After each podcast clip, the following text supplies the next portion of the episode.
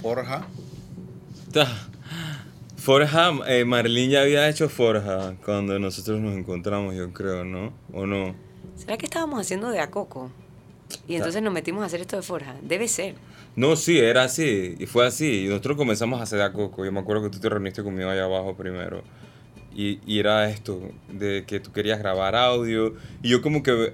ah, para mí en ese momento hizo sentido. Dije, ah, lo que pasa es que ella quiere grabar ambiente para una cosa. Yo dije, ok, por eso yo estoy trabajando con ella. Perfecto. Eh, pero después, en el camino, yo me acuerdo que tú habías hecho Forja y Forja tenía una música. Ya habíamos hecho a Coco y Forja tenía como una música que tú habías escogido. Sí, de por ahí. Y yo estaba como con la cosa de que la pieza se veía muy bien y que tenía como la música incorrecta. Yo estoy todo el tiempo en eso. Esto no es una cosa que yo yo hago todo el tiempo, estoy todo el tiempo evaluando qué está bien y qué está mal o si una música va con un audio o si no, porque es mi trabajo, pues.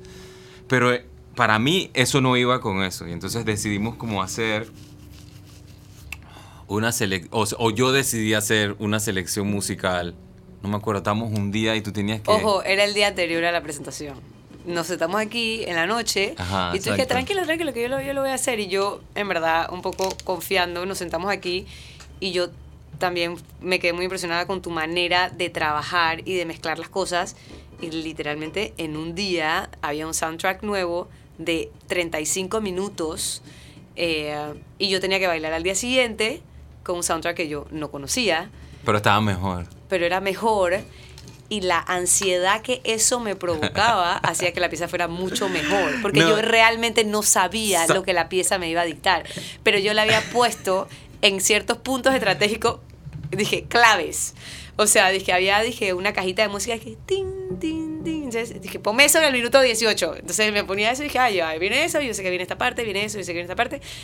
Y me tiré a hacerlo y pff, Y fue brutal porque en el camino tuvimos, no fue el día anterior, fueron varios días antes porque tuvimos No más chance. de tres. Tuvimos chance, porque ella lo iba a presentar con una gente que se llama Silent Media, que eh, son, eh, eh, que eh, son, audi- son como un set de 40 audífonos o 50 audífonos que tú escuchas las cosas solamente con audífonos, el público escucha solamente con audífonos. Entonces, para mí era como que, wow, la gente lo escucha con audífonos, yo puedo mover el sonido para la izquierda, para la derecha y hacer como un surround y hacer como un- un un paisaje de sonido que te dé vueltas en la cabeza y que no sé qué. Y yo sé que era, no era el día antes porque deci- decidimos que, los, como era de una, una pieza de solamente de audio y de, de Silent Media, no había para poner los créditos en un video ni nada. Entonces decidimos que los créditos lo íbamos a grabar. Y los créditos los leyeron. los créditos los leyeron, creo que fue tu mamá y tu, y Y tu, tía. y tu tía. Ajá. Porque en el proceso de conocernos yo le dije que yo todos los viernes almorzaba con mi abuelita y que ellos vienen del Líbano y que no saben pronunciar bien las le la, ¿sabes? la R, no se les da. Entonces dije, bueno, pon los que lean esto. Entonces ahí... Lo pusimos a leer los créditos y los créditos Ajá. son brutales Son porque buenísimos. pues están grabados y es de que la tía de Marlene y la, y la mamá. Entonces, entonces, al final de que termina la pieza eh, vienen los créditos, ¿no? Y tú escuchas los créditos y te es un cague de risa porque son estas dos señoras que tienen un acento súper fuerte hablándote de, que, de, quién, de quién hizo la obra y cómo y que con una musiquita que le pusimos ahí al final. Eso fue súper divertido. Esa, eso fue lo que más me gustó, yo creo, de hacer por Pero déjame subir el volumen para que se escuche. Practiquen, ¿ok? Practiquen. Mucha R. Mucha parte, سي انا اشوف كل يوم Tú aquí, yo aquí. لا تو arriba انت فيها كتير R Coreografía y interpretación Marlene Atie Mizrachi. Selección y edición musical Ingmar Herrera. Y la pieza, y la pieza, y la pieza en sí de qué, de qué trata conceptualmente. Bueno, eh, como Imar decía que, que yo bailaba para ser sana mentalmente, eh, eso era lo que yo no tenía tan claro antes de hacer Forja, Eh, pero yo sí tengo muchos pensamientos que me atormentan. Eh, y menos después de haber hecho Forja. Yo debo decir que Forja a mí no me parece dije, la mejor pieza ni nada de eso. De hecho, estoy, me siento conflictuada de que tengo que bailar eso el miércoles porque ya no, ya perdió su importancia. O sea, lo importante de esa pieza es como cuando sales desnudo a correr por ahí y dije, ya, ya lo hice, y ya, ya lo hiciste, no lo tienes que volver a hacer, ya tú sabes que... No, no, es porque venía de un punto muy, muy personal. Yo creo que de Acoco o El Umbral hablan de temáticas con las que el público se puede relacionar yo también creo que el público se puede relacionar con pensamientos eh, obsesivos, son pensamientos obsesivos, ¿no? De, de- de algo que empieza a darte vuelta en la cabeza y tú te lo agrandas en la cabeza y te lo agrandas en la cabeza hasta el punto que se apodera de ti. Eh, incluso eh, la inspiración vino de, de un poema eh, que viene, que, que dice muy, muy crudamente, y que ya ves que ni moverme puedo, ya puedo desafiar tu orgullo vano. A mí no logras infundirme miedo. Soy joven, fuerte soy, soy inocente, ni el suplicio ni la lucha esquivo. Me ha dado Dios un alma independiente, pecho viril y pensamiento altivo. O sea, como que viene de, de un punto de retar. Dice que, que tiemblan ante ti los que, han, los que han sufrido infamia, incertidumbre. Los que al infame, lo que, los que al infame yugo acostumbrados, cobardemente tu piedad imploran. Los que no temen verse deshonrados, porque hasta el nombre del honor ignoran. Viene como de, de un punto de, de retar, de, de una historia de Guatemala. Eh, y, y- y bueno, venía como de sacarme algo de adentro, pues. Eh, Ya te lo sacaste, por eso y, no... y me lo saqué y fue, me fue súper mal cuando lo hice. O sea, eh, Sí. Yo no tenía idea. eh, me fue súper mal porque, o sea, la, la pieza yo creo que salió más o menos bien, whatever, pero el público no vino. Era, dije, en la feria del libro, y la feria del libro ahí dije miles de gente abajo, pero nadie subió a la huaca a ver esta cosa que estaba mal publicada. Eh, entonces vino, dije, mi papá, que mi papá nunca me había visto bailar, y yo gritaba este poema, y, y, o sea, era completamente, I felt overwhelmed by negative thoughts, y la luz era lo que me, me golpeaba. Y era un solo. Era un solo y yo me escondía de la luz y la, la seguidora me buscaba y después yo me trepaba en una cuerda que no sé para qué puse la cuerda y entonces ahí arriba de la cuerda y dije gritaba el poema era era horrible fue horrible entonces mi mamá yo no tenía idea. mi mamá como ella había filmado dije el video los créditos ella fue y- o sea, fue, dije, mi mamá, mi papá, mi tío, o sea, la, la gente que no tenía que ir y vieron que yo estaba bailando en un teatro vacío. So I really failed in front of the wrong people. y eso, Ah, por ha, eso no quieres que yo vaya al miércoles. ha sido una de las cosas más liberadoras que yo he hecho. I was okay with failing. O ¿En sea, I got home, I showered, dije, great. O sea, no podía haber sido peor. And it felt great. Entonces, como ya lo hice, ya fallé, ya, ya quedó súper mal, ya me saqué eso de adentro, ya como que no le encuentro la necesidad de seguir haciendo esa pieza. Pero bueno, yo creo que voy a hacer otra cosa el miércoles porque eso ya... O sea, pero has pensado que esa pieza se puede rescatar en el sentido de, de reeditarle A mí cosas, por lo menos ese poema, dije, de- Ismael Serna es el autor. por lo menos el poema, des- digamos, re- re- no recomponerlo, pero sino como distribuirlo en la pieza a pedazos grabados en, o sea, como hacerlo rico más con la parte del sonido y de pronto ser. replantear cómo fue. No me lo digas mucho que vamos a terminar es que el martes de la noche. Exacto. Eh, yo creo que lo, lo único que yo rescataría... eh, A mí me es gustan que mucho los twitches. Las vainas, yo, lo que yo vi, a mí me encantó. El, el- el poema dice, amo la libertad más que la vida. Y no nací para doblar la frente. Entonces eso es lo único que yo diría que, que yo rescataría de todo. Y me, me une mucho con la pieza esta del umbral porque yo realmente me siento así, ¿no? Que, que esa parte de, de querer ser más libre que, que estar viva eh, es lo, lo que todavía me resuena. Eh, pero tendría que, que madurar eso y, y saber para dónde me lleva. Pero es otra dirección. Yo creo que Forja sí, o sea, sí está bien. O sea, yo veo el video y no siento como que la danza está mal. No siento eso, solamente que he perdido la sensación que provocó la generación de esa pieza. Y eso después marcó que yo quiera hacer cosas mucho más ambiciosas. Pero definitivamente marcó que yo no invito a mis piezas porque me genera ansiedad. Ok. How I failed.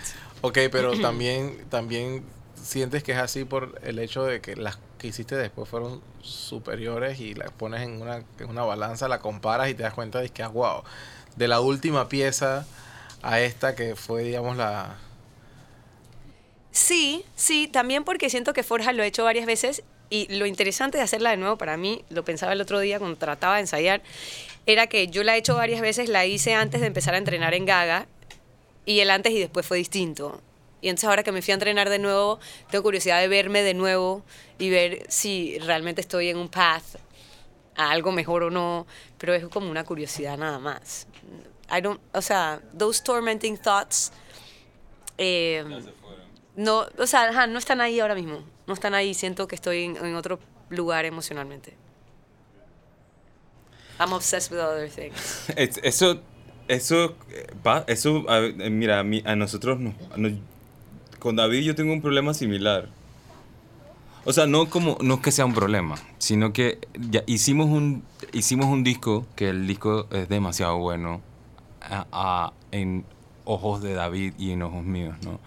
Entonces comenzamos a hacer otro disco y él es un- está un poco ansioso todo el tiempo de que el disco no va a ser tan bueno como el primero.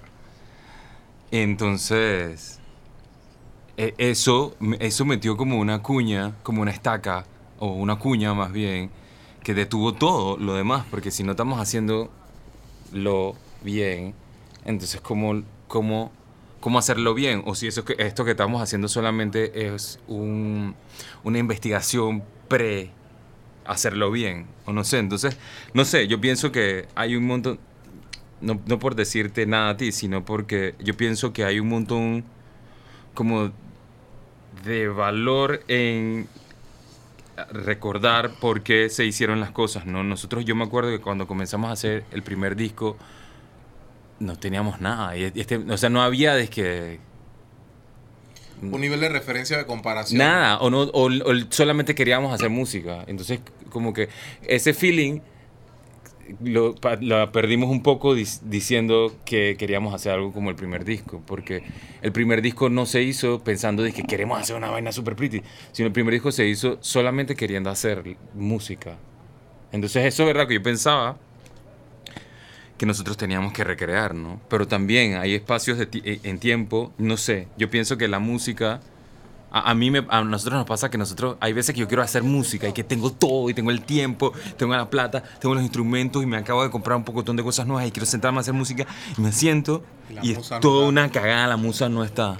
Ajá. Y hay, hay días que no tenemos nada y que de repente pusimos a grabar con tres micrófonos y no sirvió y la vaina quedó es que genial y entonces a mí me toca ir a operarla para que se vea bonita y no sé qué y tenerlo. Tiene- entonces tiene como que no sé eso lo que lo que tú estás diciendo me, me, me lleva como a ese lugar en que hay, las cosas tienen como también o, o estas piezas que son así tienen como un tiempo de vida no o, o también el proceso yo creo que más bien como que el proceso tiene un tiempo de vida. Y, yo, yo también pienso que es la madurez de, de- de cuando tú estás trabajando una pieza, de lo que sea. O sea, tú hay un momento donde, donde el reto de poder hacerla claro como es que uno usa Te- eso para crecer te enseña un montón de cosas en el, en el, en el camino y el proceso es en- enriquecedor a pesar del resultado.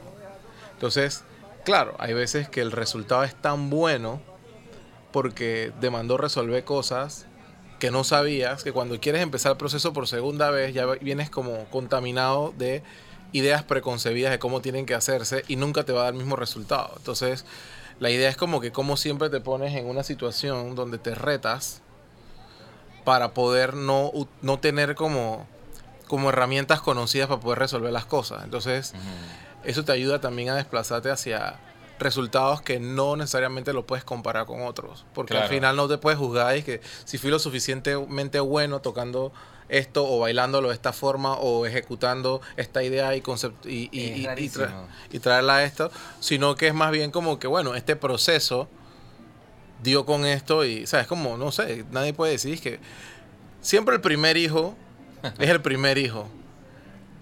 Pero no porque es el primer hijo, ¿verdad?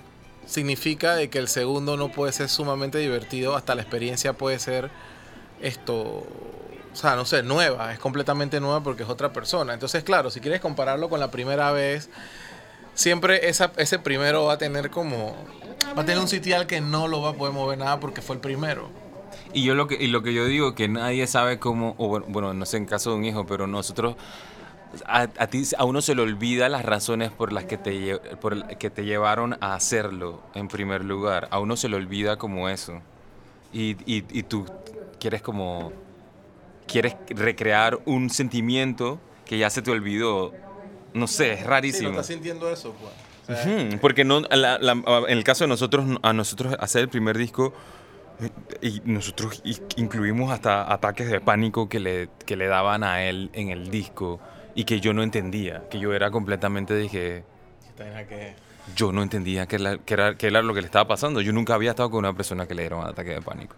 Y entonces, no sé, eh, cosas como esas estuvieron en- en- metidas en eso, en ese disco que nosotros ahora estamos sacando un montón de, de temas que tiene como un poder y que tiene muchas cosas como inexploradas, pero no sé, me, me quedo pensando, ahora que hablo de esto, que son que para poder seguir haciéndolo, de repente tenemos que acordarnos por qué lo comenzamos a hacer, en verdad. Como back to the realness. Y olvidarnos un poco de lo... De lo yo no digo, no digo que esto sea lo que tú tienes que hacer. Ahora, ahora estoy hablando de, como de la, de la música. O sea, creo que hago la conexión porque la música que estamos usando tiene como toda esa carga emocional detrás también. Forja, ¿qué, qué música llevaba de...? Forja, yo escogí música de, de- de- de lo que había, de todo lo que yo me encontré por ahí. Es como un collage.